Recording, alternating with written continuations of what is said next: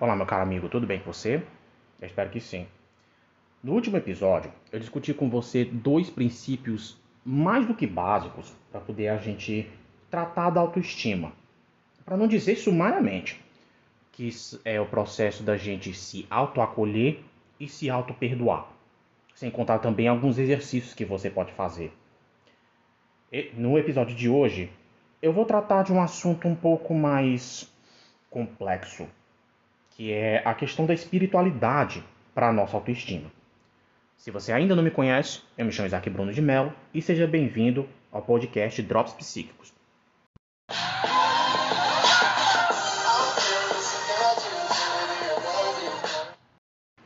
Devido à enorme quantidade de dano que algumas facções das religiões institucionalizadas causam aos homossexuais ao longo dos anos, não é de se surpreender que muitos tenham afrouxado seus laços com a religião e adotado uma atitude de suspeita para com as pessoas que fazem parte de uma instituição religiosa maior.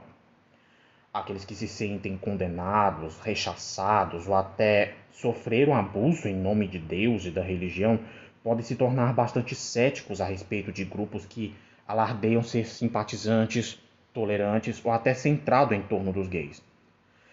Mesmo que não tenha sido criado numa família religiosa, você provavelmente teve conhecimento das posições das principais instituições religiosas a respeito de sexo e da sexualidade devido à sua exposição à cultura mais ampla, através de amigos, escola, mídia e outras atividades públicas. Devido à dolorosa associação que pode ter tido com a religião organizada, é possível que você tenha evitado ativamente a espiritualidade. Aí você se pergunta: qual a importância de uma vida espiritual? Eu tenho me saído muito bem até aqui. É que alguns dos meus clientes expressam a sua crença de que Deus não existe, ou que eram agnósticos, alguém que acredita que a mente humana não pode saber se existe ou não Deus. Para essas pessoas, até mesmo a palavra espiritualidade tem significados ou imagens a ela associados que lhes são desagradáveis. Alguns creem que, ao usar a palavra espiritualidade, deve estar obviamente se referindo a espíritos ou outras entidades divinas que moldam o nosso mundo, tais como anjos, às vezes até mesmo ninfas florestais, fadas, o Espírito Santo propriamente dito e muitos outros aspectos. Ao usar o termo espiritualidade, eu faço de maneira a incluir as conceitualizações externas de Deus, e as fontes internas do espírito humano. Baseado na minha experiência clínica e pessoal também, não vou mentir, parece-me que todos os seres humanos têm uma necessidade de compreender as questões mais amplas da vida. Essas questões podem incluir: onde é que eu me encaixo aqui? Qual é a minha parte no mundo ou no universo? Aonde encontro um sentido para minha vida? Sabe, perguntas desse tipo.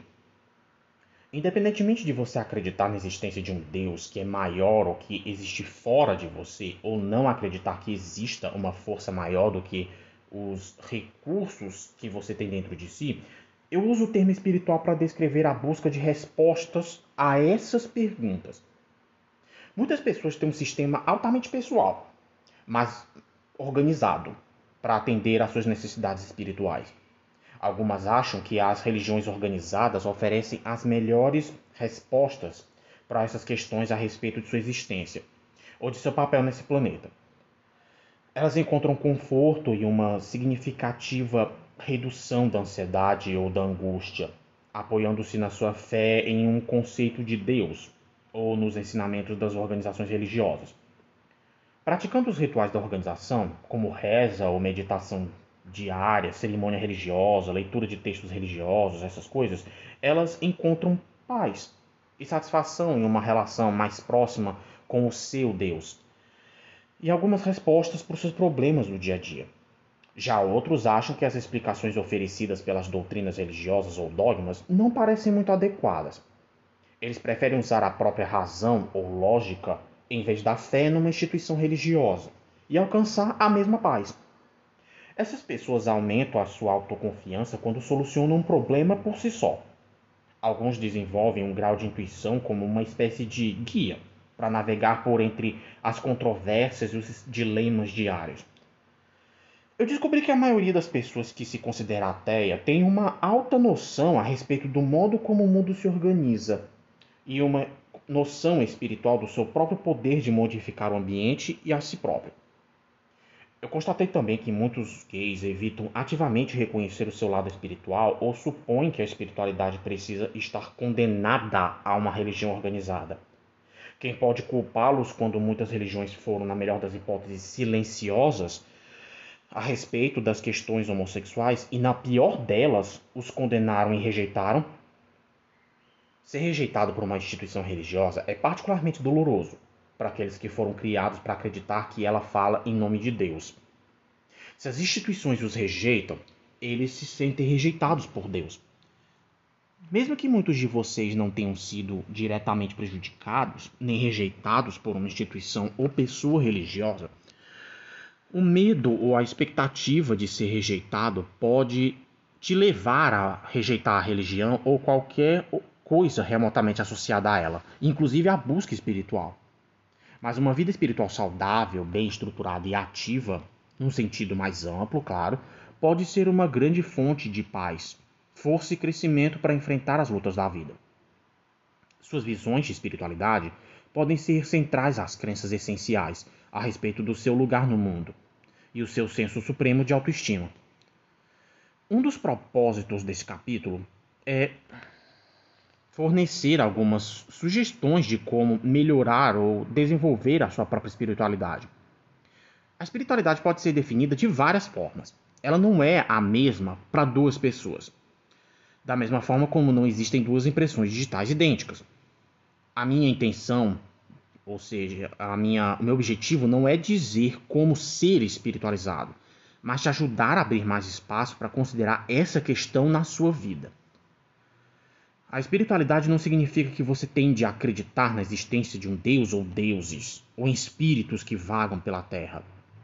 A espiritualidade que eu vou abordar nesse episódio pode ou não incluir um conceito de Deus ou um poder maior, mas certamente inclui desenvolver um sistema de crenças que te ajude a sentir pertencente a um grupo, com direito a ser incluído e ter um papel importante a desempenhar no planeta.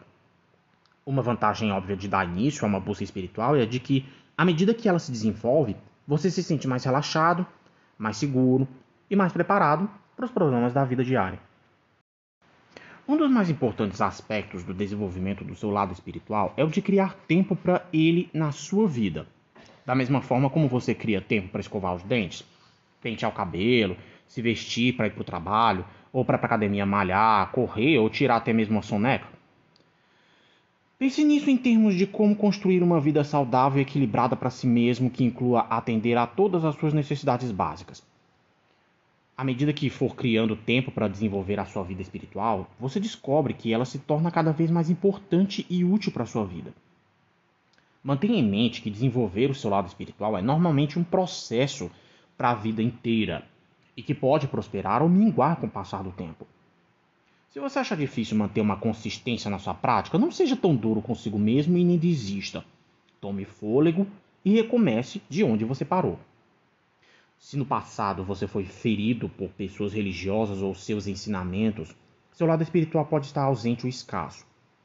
Ao compreender que a religião e a espiritualidade são duas coisas diferentes, que às vezes, mas nem sempre, se sobrepõem, você pode ser capaz de permitir a si mesmo se inclinar para essa necessidade humana sem medo e sem reativar o trauma que você é capaz de ter vivenciado. A chave é que você se mantenha no controle do processo e não se permita ser guiado por outros espiritualistas ou religiosos que têm como meta fazer com que você se adeque às crenças deles. Se você teve uma experiência particularmente traumática com a religião no passado, Recomendo que, a princípio, evite se inserir num contexto religioso até se sentir espiritualmente mais forte e poder resistir às pessoas que queiram que você se cure de ideias que não lhe parecem certas. Alguns dos melhores conselhos espirituais que recebi vieram de um padre episcopal. Depois de uma longa discussão a respeito de valores espirituais comuns e questões a respeito das quais nós divergíamos. Depois de uma conversa respeitosa por assim dizer, ele me elogiou pela sinceridade a perspectiva que me encorajou a a acrescentar alguns rituais à minha prática é, espiritual. Eu perguntei para ele o que queria dizer, o que ele quis dizer com rituais, achando que ele estava se referindo a frequentar a, a igreja, tomar parte na comunhão e assim por diante. Só que ele me disse que achava que para manter a consistência e o crescimento de um caminho é, espiritual era preciso praticar alguma forma de engajamento constante com o seu lado espiritual. Ele acreditava que para as pessoas religiosas o hábito de frequentar reuniões semanais, participar de cerimônias padronizadas e lidar com questões espirituais regularmente como um grupo era útil na medida que eles lhes proporcionavam uma perspectiva a respeito da vida diária, que os ajudava a lidar com os problemas da semana. Só que ele me encorajou a encontrar os meus próprios rituais e realizá-los com regularidade, como sentar tranquilamente, caminhar num jardim ou num parque, praticar meditação, respiração profunda, momento em que eu poderia lidar com questões maiores a respeito, sei lá, de como eu me encaixo no universo como um todo. E aí eu pensei que o conselho dele foi notável por duas razões. A primeira é que ele aceitou o meu sistema de crenças como válido, ainda que algumas maneiras diferisse do dele. E o segundo é que ele não condenou a minha prática ritual espiritual. Ele simplesmente ouviu e respeitou. E eu confesso que isso foi bem surpreendente. Eu continuo a praticar alguns dos, dos meus rituais pessoais até hoje e descobri que, mesmo ficando por vezes absorvido pelos meus vários projetos de trabalho em um determinado período, eu consigo voltar à minha rotina com bastante facilidade. Eu, inclusive, vou até numerar alguns aqui para você, mas é claro que vai depender da sua rotina, da sua disponibilidade. Não significa que você vá ter que seguir ao pé da letra. Por isso, tome nota.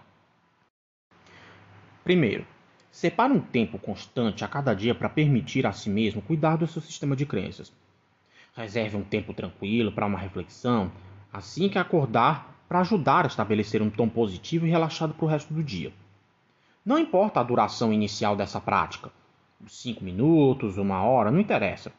O importante aqui é praticar essa reflexão de maneira regular. 2. Escolha um lugar confortável para praticar o seu ritual diário. Um lugar que seja tranquilo, privado, livre de distrações. Dentro de casa você pode ter o seu canto favorito, pode ser o seu quarto, a janela com uma vista que você pode fazer uma reflexão bem profunda. Enfim, escolha um lugar em que você consiga se sentir tranquilo e concentrado o suficiente para suas reflexões. 3. Experimente várias maneiras de fortalecer os seus sentimentos de autoaceitação e de acolhimento. Algumas pessoas usam um ritual da tradição religiosa na qual foram criados que lhes é eficaz, como rezar, por exemplo. Alguns acham a repetição de uma oração formal relaxante e fortalecedora, enquanto que outros preferem rezar como se estivessem tendo uma conversa com um Deus acolhedor, um poder maior ou consigo mesmos. A meditação é bastante útil também para se manter mais centrado e consciente dos valores que são mais importantes para você. Por isso, a decisão de como você vai fortalecer seus sentimentos é sua. 4. Se você acredita na existência de Deus ou de um poder maior, talvez precise trabalhar inicialmente para mudar essa imagem que pode ser de um Deus irado e condenador, para um que ama incondicionalmente, perdoa e aceita. Alguns dos meus pacientes vieram de panos de fundo abusivos emocionalmente, que ouviam constantemente: Deus condena, Deus não gosta, Deus manda seu castigo, coisas parecidas com essa, para se por sentirem atração por alguém do mesmo sexo. Essas mensagens tornam uma cicatriz profunda para muitos deles. Inclusive pode até ser para você também. Porque te faz achar que não mereça acolhimento espiritual em nenhum tempo, tipo de alegria. A técnica da cadeira vazia que eu mostrei no episódio passado pode ser um exercício muito útil se você tiver sido exposto a esse tipo de mensagem. Você pode inicialmente pensar que Deus está sentado à sua frente. E aí você se pergunta: como você se sente? Você está com medo, está com vergonha, está com raiva. Esses sentimentos são fundamentais para você compreender como são moldados os seus pensamentos a respeito do seu papel no mundo espiritual. 5. Não tenha medo de tentar outras formas criativas de reflexão espiritual, a fim de oferecer a si mesmo uma possibilidade de desligamento de vez em quando. Alguns acham que planejar uma massagem, uma viagem para qualquer lugar, uma praia ou para as montanhas, enfim, ajuda a deixar as preocupações mais é, de lado e focar aten a atenção naquilo que é realmente importante, as coisas positivas de suas vidas e as coisas pelas quais se deve ser grato. Algumas pessoas constroem altares com, em suas casas com fotos de pessoas amadas, velas, incensos, flores, para ter um lugar especial para se abrir à reflexão interna e à prática espiritual. Alguns acham que podem aumentar a sua experiência ouvindo música ou fazendo alguma coisa artisticamente criativa. A decisão, como eu disse no agora há pouco, é totalmente sua. E sexto e último, se você achar que precisa de mais orientação na sua busca espiritual, pode ser útil conversar com uma pessoa religiosa ou espiritualizada a respeito de algumas de suas questões. É importante encontrar alguém que discuta as suas crenças com você, mas que não tente forçá-lo a se adequar a outras. Por isso eu recomendo que tente encontrar alguém que venha de um credo reconhecidamente simpatizante aos gays, ou que pelo menos respeite as práticas de outras religiões. Talvez você precise estudar um pouco a respeito da reputação e da posição dessa pessoa antes de iniciar o diálogo. Existem também religiosos independentes de igrejas, mas não parta do princípio de que não têm objetivos determinados para propor a quem os procura. Eu vou discutir o conceito de orientadores religiosos e psicólogos também com base religiosa no próximo episódio. Embora o desenvolvimento da sua espiritualidade não necessite exatamente de associações a uma religião especial, as vantagens de fazê-lo, como o apoio social oferecido aos membros, as atividades de caridade que podem ser realizadas, podem ser maiores do que as desvantagens.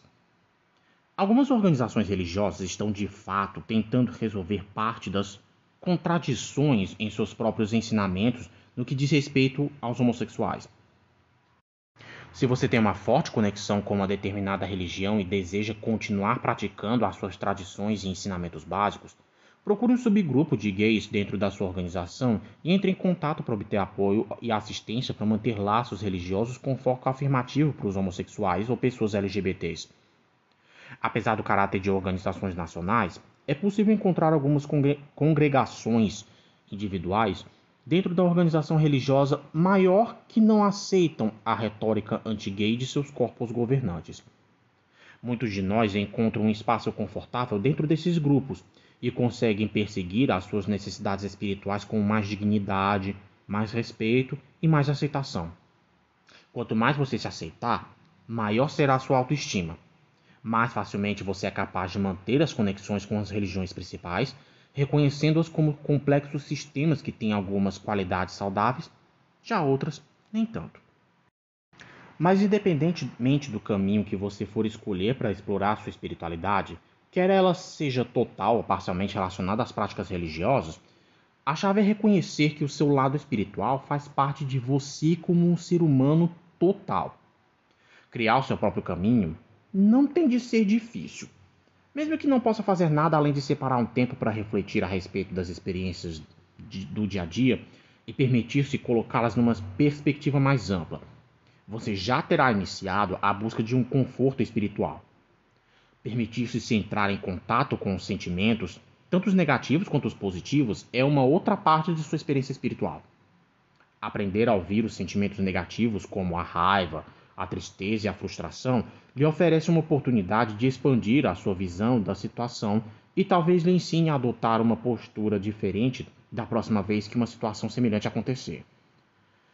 Isso também vai lhe dar a chance de praticar algumas das habilidades cognitivas que você aprendeu com esse podcast, incluindo avaliar os pensamentos negativos e questionar o diálogo interior irracional ou distorcido ter um senso de espiritualidade vai te ajudar a sentir-se conectado com o mundo à medida que você for compreendendo que a vida é um processo em andamento e que você tem valor pelo simples fato de existir. Se você for capaz de se permitir desfrutar desses sentimentos positivos, a espiritualidade vai se tornar parte do seu processo de autoacolhimento. É importante que você se lembre de que não é possível desenvolver a espiritualidade do dia para a noite. É um processo dinâmico que se estende para o resto da sua vida. Ninguém é perfeito e a vida certamente não é previsível.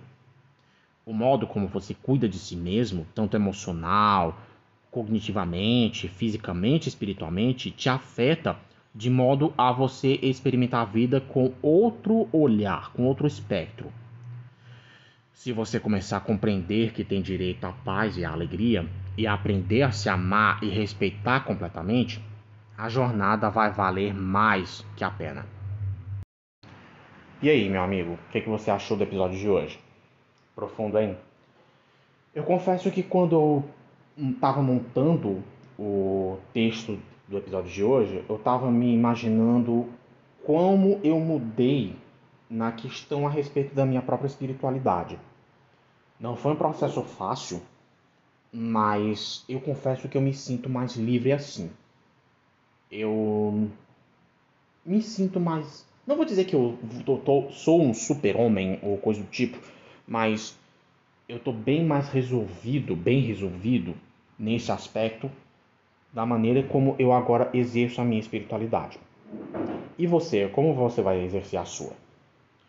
No episódio que vem, eu vou falar a respeito de como nós podemos crescer e mudar, justamente fazendo pequenas mudanças que eu venho demonstrando em todo esse podcast. Um grande abraço para você e a gente se vê lá.